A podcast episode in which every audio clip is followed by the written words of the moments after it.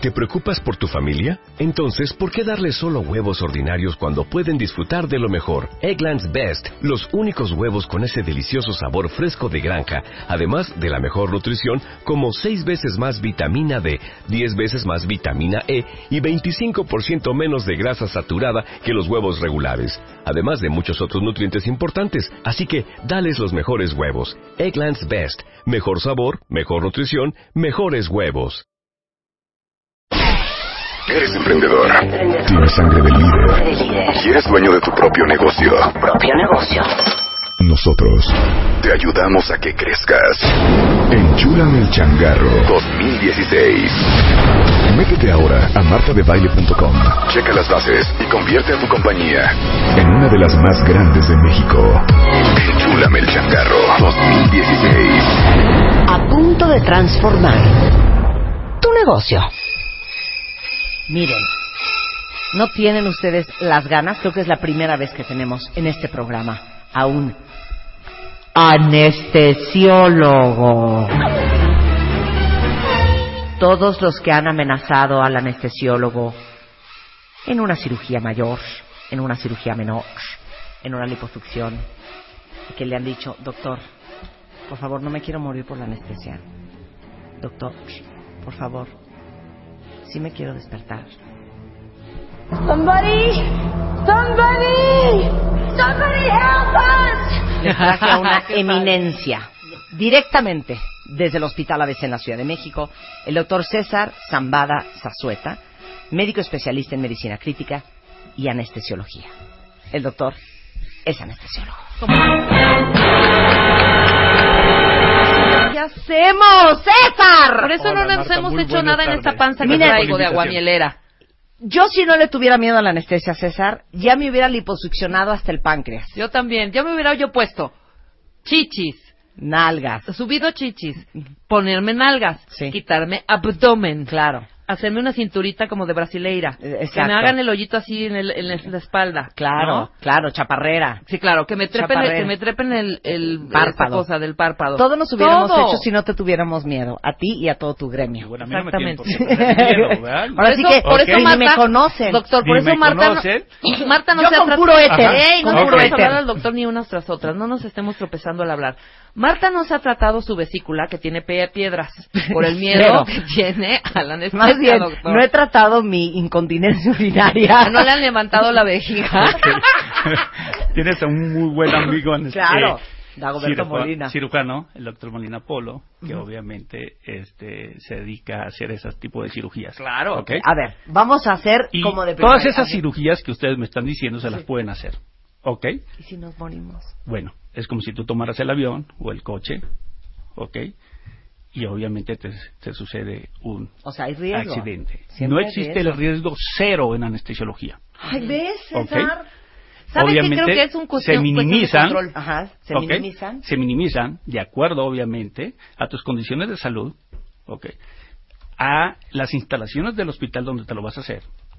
Es muy importante, Sí. Y obviamente la preparación previa a la intervención quirúrgica. O sea, Es muy importante la valoración tanto de tu médico de cabecera como la visita del anestesiólogo. a ver, vamos a empezar por el principio. Va, Pongan Marta. atención, cuentavientes, para que todo esto hagan las preguntas cuando lo vayan a anestesiar. ¿Tú qué tomas en consideración para decidir qué tipo de anestesia? Dame la lista. Ok, primero, obviamente, como debe ser, la edad. O sea, no es lo mismo a una de 20 que a una de 50. Claro que Al de 15 que al de 5. Claro que no. Que a la de o al del 60, bebé, que al de al de- 90, al, o al de neonato, un al recién nacido, Claro. ok. Obviamente a los pacientes de la tercera edad, Ok, edad, edad, peso. peso, Ajá. talla ¿Por y qué peso y condiciones. talla? Es muy importante porque los medicamentos se, eh, se administran de acuerdo a tu peso y talla, a la superficie corporal, ¿ok? O sea, no usas la misma cantidad para dormir a alguien que pesa 140 kilos que la que usas para dormir a alguien que pesa 50. Habitualmente las pacientes obesas, como es el que estás poniendo el ejemplo, que son una obesidad mórbida, Ujú. ¿ok? Más allá de, de 40 de índice de masa corpo- corporal o más de 50, Ujú. ¿ok? No es que se quiera eh, anestesiar a, lo- a las eh, células de los lipocitos, Sí, que son sí. las grasas. Sí. No, no, no. Sí. No, no vamos a anestesiar Pero- eso. Pero obviamente se saca el peso ideal de esa paciente o de ese paciente para la talla que tiene. El peso ideal. ¿de acuerdo? Y anestesias de acuerdo De a acuerdo eso. a ese peso ideal. Ok, No a los 150 kilos. claro. ¿Ok? Sí, si no se le daría Sí, anestesia para caballo. Es correcto. Ok, Ay, peso, talla. Talla. es Estatura. No es lo correcto. mismo yo que mide unos 53, que mira con tres ceces lago, Claro, que es la santa que garrocha están de guapísimas, 80, obviamente. Que esta garrocha de un Ajá, 80. Es correcto. ¿Por Entonces, qué? se saca de acuerdo a la superficie corporal. Tiene que ver muchísimo, obviamente, eh, el peso y la talla en el paciente. ¿Ok? Y obviamente sacas de acuerdo a eso las necesidades, los requerimientos de los anestésicos. Por eso, entonces, Ok. ¿saben qué? Si el anestesiólogo ni las pesó ni las midió, ya va mal. Sí, ya va mal. Porque las tiene que pesar y Habitualmente medir. la enfermera, cuando los recibe, siempre los pesa, Y los mide. los mide y le toma sus primeros signos vitales. Ok, aquí es donde la marrana tú eres el rabo. Ajá. Acaba de decir el cuarto punto. Estado de salud. Claro, es O muy sea, importante. Tipo. Tipo de estado de salud, obviamente. Entonces, y tipo de intervención No, quirúrgica. espérate, estado de salud, ¿qué- ¿a qué te refieres? Ok, ¿Fuma a no tus fuma? condiciones, es a tus condiciones previas a recibir una anestesia. O sea, ¿qué necesitas saber? ¿Qué necesito saber? Obviamente, ¿qué enfermedades tienes? Ninguna. Si fumas, Sí, cañón. ok, ¿qué, qué medicamentos tomas? Claro. Ok. Es muy importante si los tomo. medicamentos. O sea, si, si se brinca Rebeca los tafiles que se meten en la noche. perfecto. Es muy importante para nosotros los medicamentos que ustedes co- toman crónicamente. Ujú. ¿Ok? Porque Muchos puede de haber cruce o qué. Porque puede haber interacciones con los fármacos que se utilizan durante la anestesia. Durante la anestesia se administran por lo menos 10 fármacos. Sí. ¿Ok? Ahorita vamos a eso. ¿Ok? Entonces, Entonces, saber qué obviamente estás tomando. existen Si fumas o no interacciones farmacológicas. La bebida, porque Rebeca bebe mucho. La bebida tiene que ver con la función del hígado, como el tabaco y como los fármacos que uno está tomando día a día. Presión alta o no. Si el paciente es hipertenso. Tiene que ver mucho con la función cardíaca. ¿ok? Si está tomando medicamentos antihipertensivos, que es lo ideal, hay algunos medicamentos que se tienen que suspender 24 horas antes de la anestesia. Y hay otros fármacos que no. Claro, le puede decir el Por anestesiólogo. eso no se les puede ir ni la vitamina Nada, E claro. que se Ah, tomaron en la bueno, mañana. Es muy importante, qué bueno que lo comentas, porque muchas de las personas toman vitaminas multivitamínicos Ajá. que toman ¿Y eso también obviamente quieres que saber? sí claro ¿Por? obviamente tiene que ver hay muchos pacientes que toman eh, medicamentos bueno no, no le podemos llamar medicamentos eh, Suplementos. suplementos ok, Sí. alimenticios ok, que le recomendó la abuelita la tía etcétera etcétera tienen que ver obviamente con la función del hígado tienen que ver obviamente O sea, si con la están tomando coagulación té de hierba del sapo, Con la con la coagulación. Ok, eso es con la coagulación Claro. ¿ok? Tiene que ver mucho Ahora, cuentavientes, ya están aprendiendo muchísimo de todo lo que tiene que saber un anestesiólogo antes de dormirlos. Entonces, ya pasamos por talla, peso, estado de salud, edad, es correcto Y los, y los fármacos. tipo de cirugía ok, y el tipo de cirugía. tipo de Por- cirugía, claro. Dame ejemplos. no es, o sea, hay cirugías que eh, no hay anestesias pequeñas, ¿ok? Es muy importante. Hay intervenciones quirúrgicas pequeñas, ¿ok? No lo mismo operarte el cerebro o el pulmón a quitarte, obviamente, un lunar de tu mano o del pecho. Y, y de acuerdo a qué le mides el agua a los camotes. De acuerdo, obviamente, a los años que llevas estudiando, de acuerdo a las condiciones clínicas del paciente, ¿ok? Pero de acuerdo a si es una cirugía que duele más o menos. No, No, las de condiciones. acuerdo a que si va a durar más o menos. Es correcto. Tiene que ver mucho, obviamente, si es una cirugía muy dolorosa. Bueno, ok. Entonces planteamos, planeamos, perdón, el tipo de anestesia. Perdón, ¿cuál es la cirugía más dolorosa? Existen una lista. Voy a mencionar una que es muy dolorosa, que es la mastectomía en las mujeres. Ajá. ¿Ok? Cuando le hacen una mastectomía Eso radical. duele mucho. Y que le hacen la reconstrucción en ese momento, le ponen el implante, sobre todo O sea, cuando ¿eso es acostumbra el 10? plástico, Ajá. ponerle el implante El o el expansor. expansor debajo del músculo, es Claro, una cirugía muy eso duele. dolorosa. Ok, La ese es cirugía 10. de to- Es sí, 10. En una escala visual análoga, que es la escala que se utiliza para la medición del dolor. Ay, ¿ok? agua César, es mi nombre. mejor Ok. amigo. Ajá, es 10. Este, es, es correcto. Ok, ¿qué más es 10 10? es el dolor intenso, el Ajá. cero es no tener. Ok, ¿qué es más? ¿Y ¿Qué otro intensísimo? Cirugía de tórax. Cuando te quitan un pedazo de pulmón y que te abran el tórax, es una cirugía muy dolorosa. ¿Ok? Hay cirugías de abdomen. ¿Ok? Sobre todo cuando te abren el abdomen superior, te quitan la, la matriz. Hay mujeres que, que se quejan muchísimo de dolor. La lipo, ¿cómo me la arranqué? La lipo. Yo siento que eso es como un 18. Sí duele, la lipo no sí tanto. duele, Sí. sí. duele. No es tan dolorosa comparada con este tipo de cirugías, pero sí duele.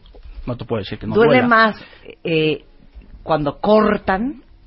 Que cuando te- músculo. es que actualmente hacen mucho liposucción con Sí, láser. yo- me da igual. Ok. Pero, por ejemplo, si te van a jalar la panza, por Ajá. ejemplo, o si te van a... O sea, todo lo que es abrir músculo, cortar músculo... Te duele es- más. es- duele más, Sí, ¿verdad? por la tensión que lleva cuando tú reparas los músculos y las fascias, obviamente esa tensión le provoca más dolor al paciente. Ok. Dolor agudo. Sí. No es lo mismo que Ahora- una laparoscopía. Exacto, laparoscopía. La cirugía laparoscópica, obviamente, o de mínima invasión. Sí. ¿Ok?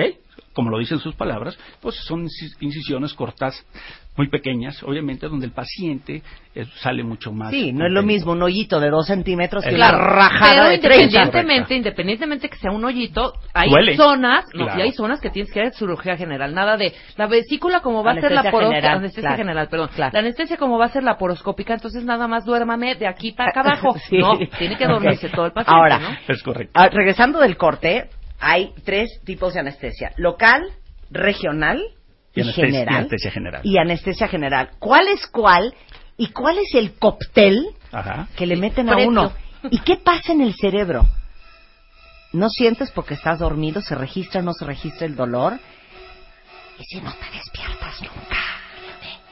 Regresando con el doctor César Zambada Zazueta, del staff médico del Hospital ABC, Anestesiología, en W.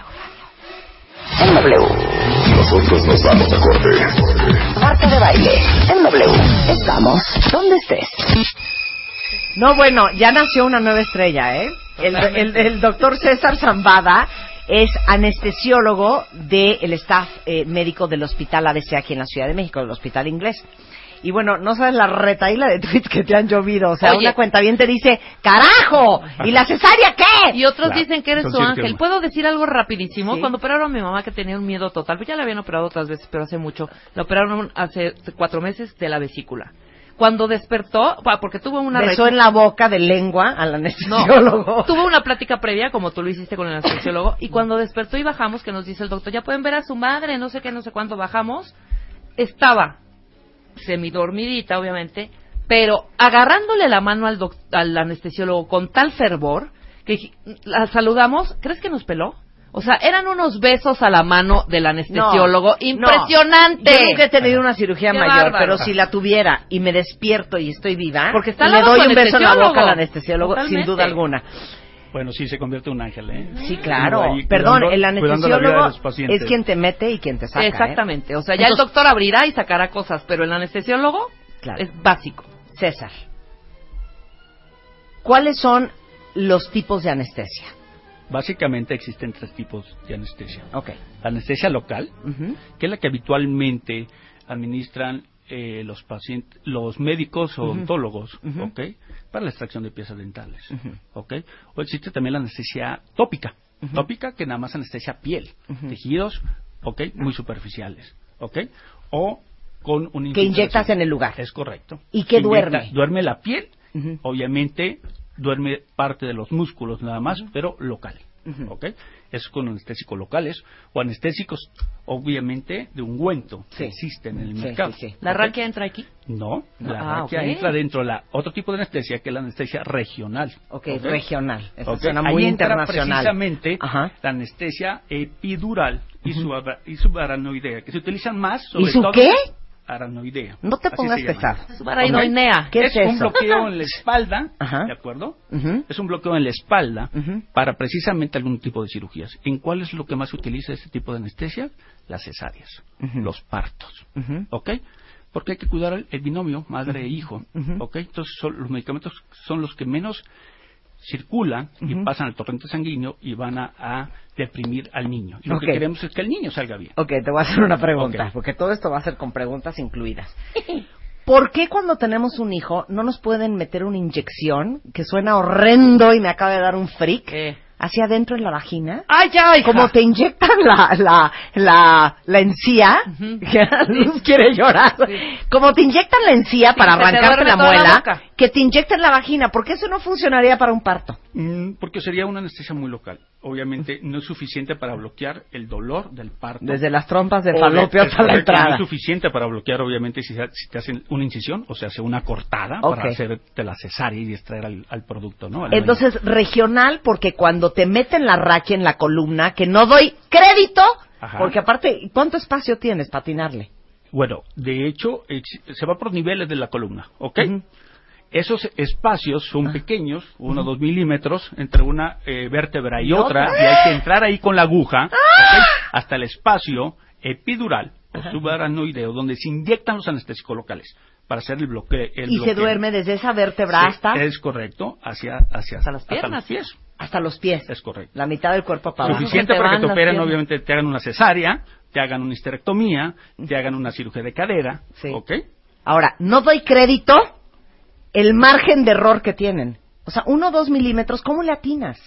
precisamente existen técnicas. Obviamente por eso te lleva la especialidad de anestesiología te lleva muchos años. Claro, porque aparte te dicen, para los que nunca han parido, No se mueva. hágase usted bolita como feto, y luego viene lo peor, te dicen, no se vaya a mover. Porque claro, si te mueves no le atinan y casi casi No, te quedas si te mueven, paralítica. obviamente podemos eh, caer en el, en el riesgo que existe, obviamente, de perforarte y tú, espérame, no pasa nada. Simple y sencillamente, obviamente, tú vas a tener más dolor de cabeza en el posoperatorio. Ok, ¿De acuerdo? si no le atinaste a la Sí, primera. es correcto y obviamente eso es lo más eso es lo más riesgoso. Eso es lo que tememos más los anestesiólogos. Eso es regional. Eso es la regional. regional, la anestesia regional, siempre va en la columna. Siempre va en la columna o se hace todavía más eh, localizada cuando haces un bloqueo, un bloqueo obviamente de un nervio para un para bloquear obviamente el nervio ciático, es decir, el nervio que va hacia la cadera y hacia las extremidades inferiores. Ese también puede es ser. correcto. No te pueden hacer bloqueo regional en la nuca. Te pueden hacer bloqueos regionales donde tú quieras, ¿ok? En el hombro, eh, en la muñeca, Ujú. ¿ok? En, en el nervio ciático. ¿Y cómo sabes? Son los más comunes. ¿Cómo sabes hasta dónde va a esparcirse esa anestesia? Bueno, clínicamente, de acuerdo a la sensibilidad, obviamente y anatómicamente, ¿ok? Llega uno de acuerdo a este, a lo- al líquido que se está inyectando y al volumen de los anestésicos, hasta, hasta dónde vamos a llegar con el bloqueo. O sea, esto me alcanza para 44 centímetros cúbicos. Entonces esto va a tapar la ingle de la señora, el dedo del pie La y parte de la nalga. sí. O Es sea, eso lo tienes claro. Es correcto. Ok. Ahora vamos con la tercera, el tercer tipo de anestesia. General. O sea, jetona. La, la anestesia general, Jetona. obviamente, eh, todo el mundo le tiene miedo a la anestesia general. Y bueno, existen obviamente sus historias, Ujú. porque es la anestesia general. Hoy en día les puedo decir que la anestesia general, como todas las anestesias, ha disminuido la incidencia de errores o de eh, catástrofes o de incidentes, como se dice en, anestesia o en la medicina. Sí. ¿Ok? ¿Por qué? Porque obviamente necesitan no- eh, tenemos normas donde tú tienes que ser sometido a una anestesia y tienes que tener los mínimos equipos de monitoreo para estarte vigilando El corazón, el Vigilándote pulso, todo. todo. Sí. corazón, tu respiración. ¿ok? Es decir, tus signos vitales. ¿ok? Es decir, la profundidad anestésica. ¿ok? Es decir, la relajación que necesita durante la anestesia, ¿ok? Y aún así, aún así, como les comentaba al, al inicio de la plática, no tenemos un riesgo cero, Ay, qué horror. ¿ok? Claro, claro. No existe el riesgo cero en la anestesia. Exacto. Bueno, ahorita entramos en los horrores, porque vamos a hablar de que claro que puedes ser alérgico a la anestésica, les tengo esa mala Y noticia. claro que te puedes morir. Pero, claro que te puedes Totalmente. morir. ¿Te puedes morir? Tristemente sí. Te puedes Qué horror, morir. César, qué pesado, Pero es como ¿eh? tú tomas el, el avión y vas a Europa, nadie te asegura Sí. que vayas a llegar. Sí, pero Claro. ¿para qué le estás tentando las, las, los Ok. Ay, sí, al león? ¿De acuerdo? Ok, ahora, ¿qué es la anestesia general? ¿Dónde es? La anestesia general se puede administrar de, for- de diferentes formas, ¿ok? Ya sea inhalada, Ajá. es decir, a través de la respiración, con un Ujú. anestésico inhalado, Ujú. como comentamos acá afuera, Ujú. como el éter, en sus inicios de la anestesia, de- desde entonces, de 1840 y tantos, ¿ok? Pues han ido evolucionando los anestésicos inhalados. Cada día existen anestésicos más predecibles. ¿ok? Con mayor seguridad para el paciente. Es un tipo de anestesia, la anestesia inhalada la anestesia intravenosa. ¿ok? Que todo se, se administra a través de un suero, De la vena. ¿ok? para todas las anestesias generales necesitamos un suero. Sí. Porque mucha gente llega, obviamente, porque me va a picar. Sí. ¿Ok? Le tengo miedo a la- al piquete. No, señora, no les tengan miedo. Es una vía de seguridad para ustedes y para el anestesiólogo. Claro, porque cualquier Porque cosa nadie ahí estamos metes- exentos a Sí. que usted presente una reacción alérgica, Y que puede que ser leve o puede ser, obviamente, Claro. es correcto, o puede ser severa, como un choque anafiláctico. ¿ok? Claro. Entonces tenemos la vía, que es la vía intravenosa, donde administramos los medicamentos necesarios pues, para responder a ese. Ahora, la anestesia general, o la local o la regional, toda actúa sobre el sistema nervioso. Es correcto, ¿Y ¿Qué bloquea. pasa en el cerebro? ¿Qué pa- ok, pasa obviamente que bloquea, ok, neurotransmisores. Neurotransmisores a nivel del encéfalo, a nivel del bulbo, ok, y bloquea obviamente parte de tu conciencia, porque la idea de una anestesia general es darte sueño, hipnosis, amnesia, ok, que se te olviden algunas situaciones del quirófano y analgesia, Estos son, uno, inconsciencia. Es correcto. O sea, tu jetona. dormido, Y dos, el dolor. Amnesia Y controlar el dolor. El dolor. ¿Ok? Y, a- y obviamente para algunas intervenciones necesitas que el paciente esté relajado. Es parte de la anestesia general relajar al paciente. Ahora, tú te despiertas de la operación, estamos de acuerdo, cuentavientes, y te despiertas con un dolor infernófero. El cerebro registró todo el dolor que recibió tu cuerpo porque te tasajearon. Es correcto, y uno Sí trata de bloquearlo. Es correcto, y uno trata de bloquearlo desde antes que empiece la anestesia. ¿Ok? Es decir, se puede administrar un analgésico horas antes de que tú empieces la intervención quirúrgica. ¿Por?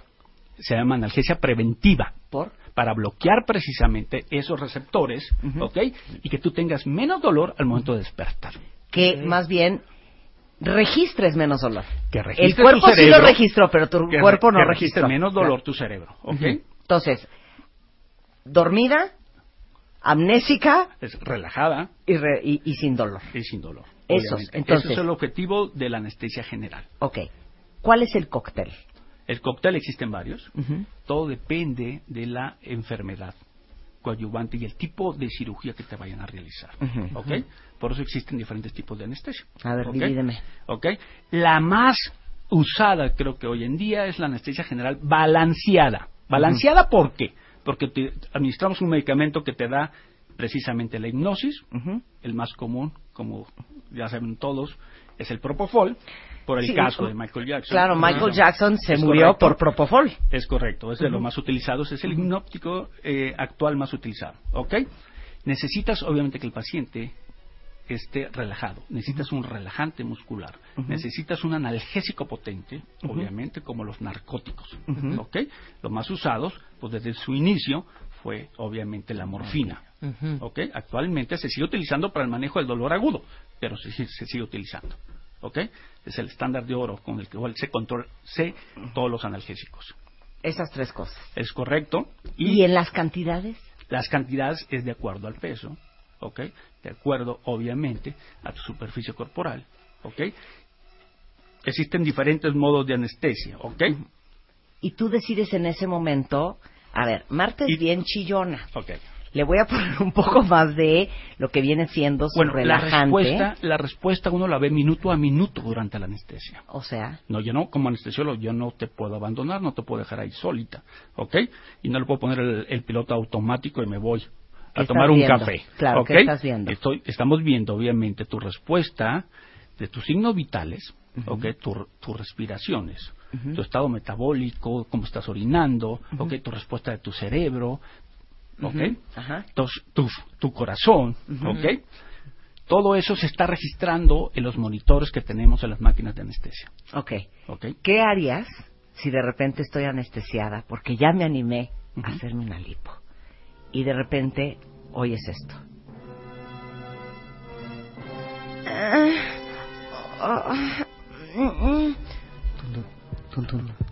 Yo lo hago.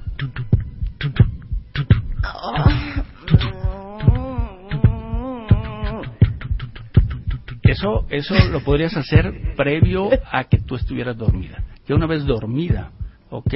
No lo puedes hacer.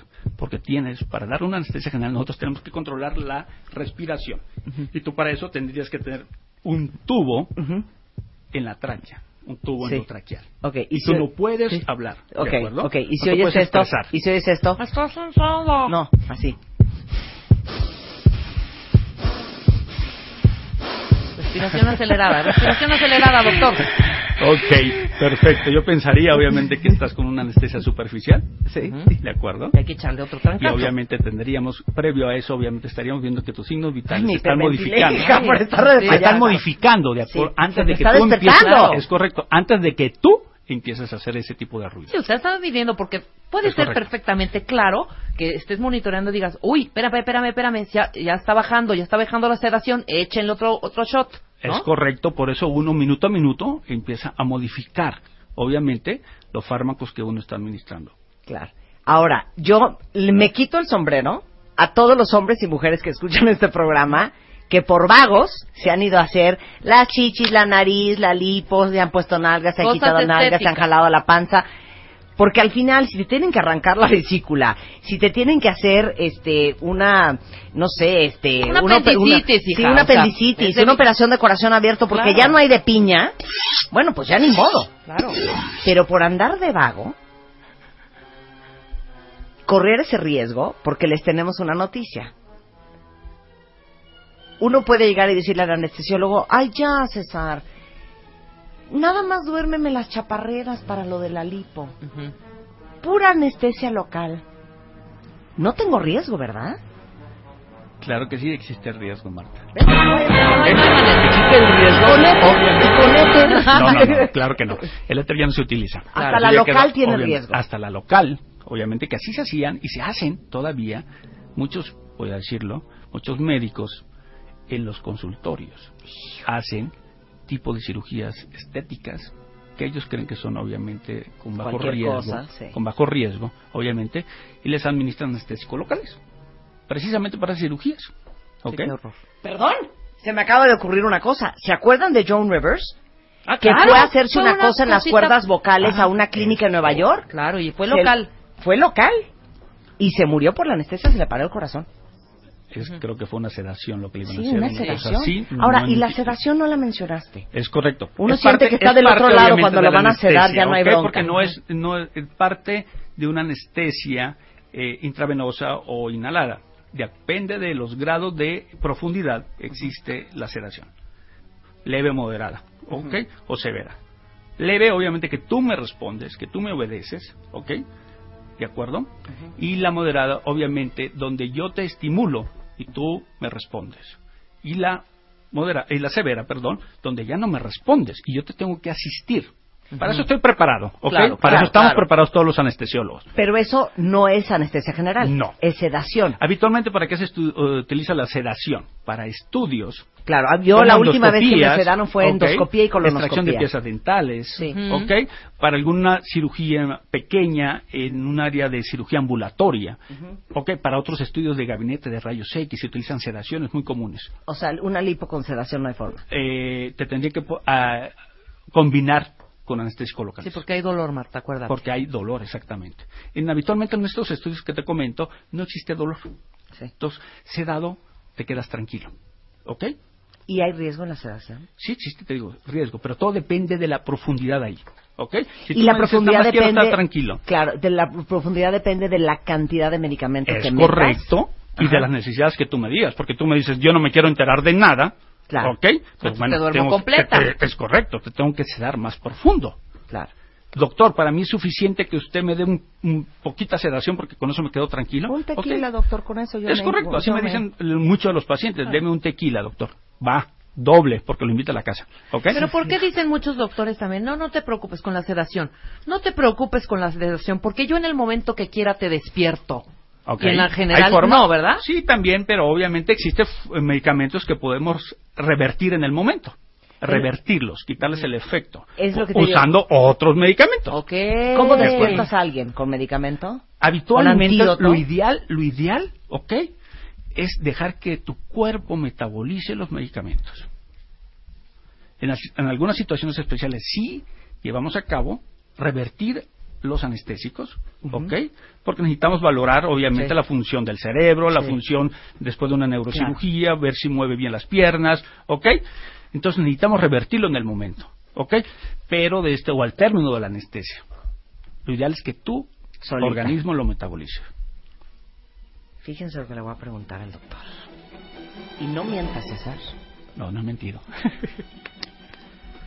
¿No les ha pasado que las semanas subsecuentes de una operación en donde tuvieron sobre todo anestesia general están súper deprimidos?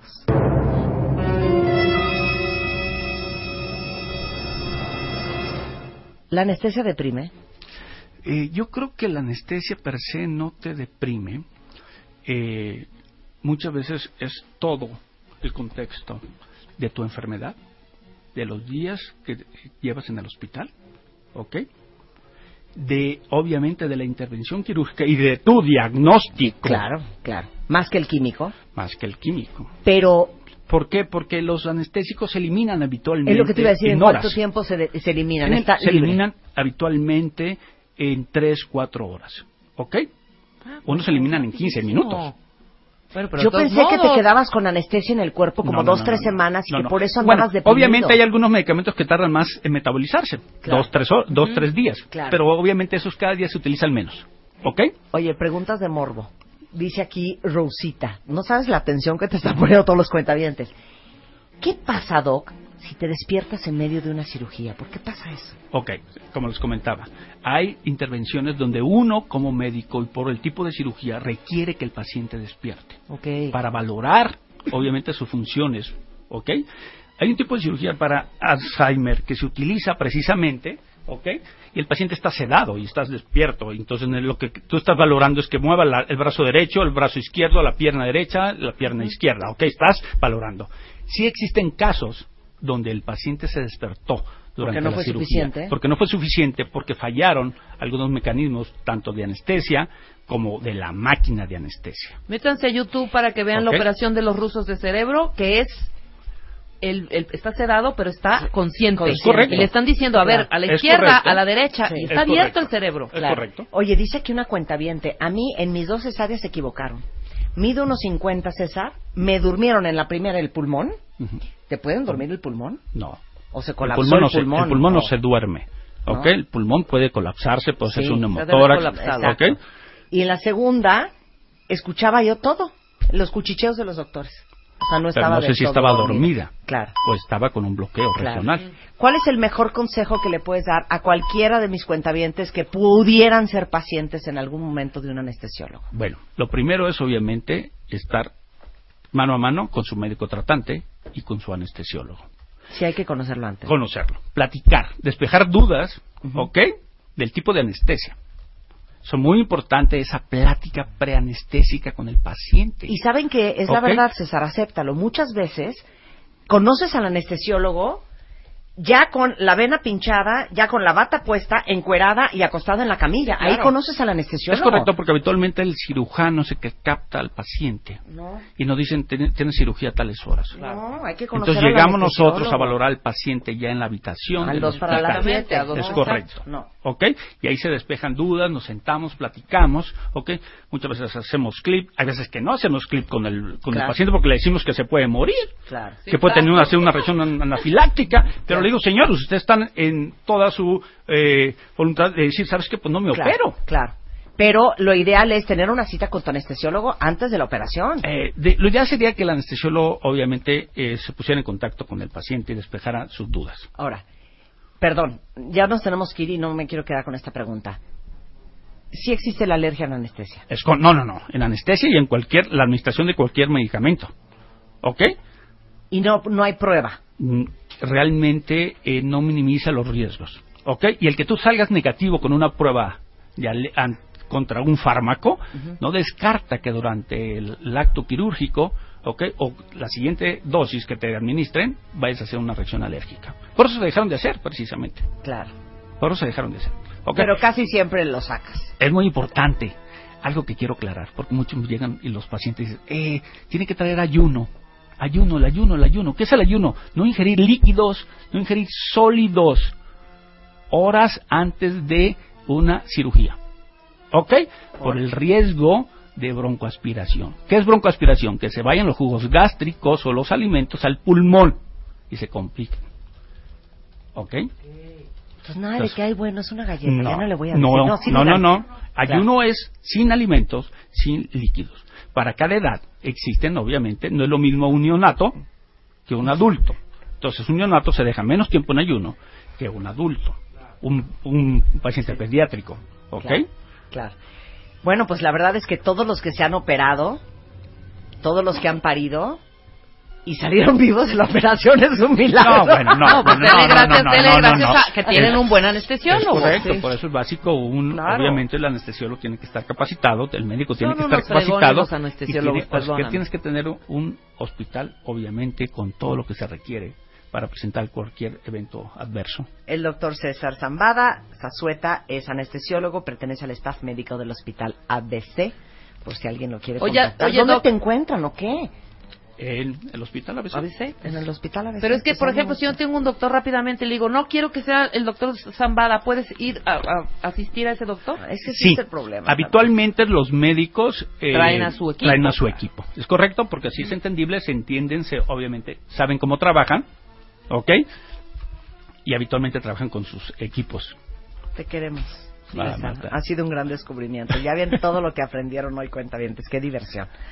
Oigan, este, ya nos tenemos que ir, o sea, no saben todos los pendientes que me quedé, entre ellos, que para todos los que andan sin chamba, y se los dije ayer, eh, y quieren venir mañana a una asesoría con el tiburón de baile al aire, porque no tienen chamba y no están entendiendo qué están haciendo mal, escríbanos a radio arroba martadebaile.com y con gusto hacemos un casting y los invitamos. Venga. Y acuérdense que eh, tenemos eh, ahorita en donadora.mx, ¿se acuerdan de Sergio Manuel, el chavo tlaxcalteca, que está cumpliendo su sueño de bailar para la Academia de Danza de Bellas Artes?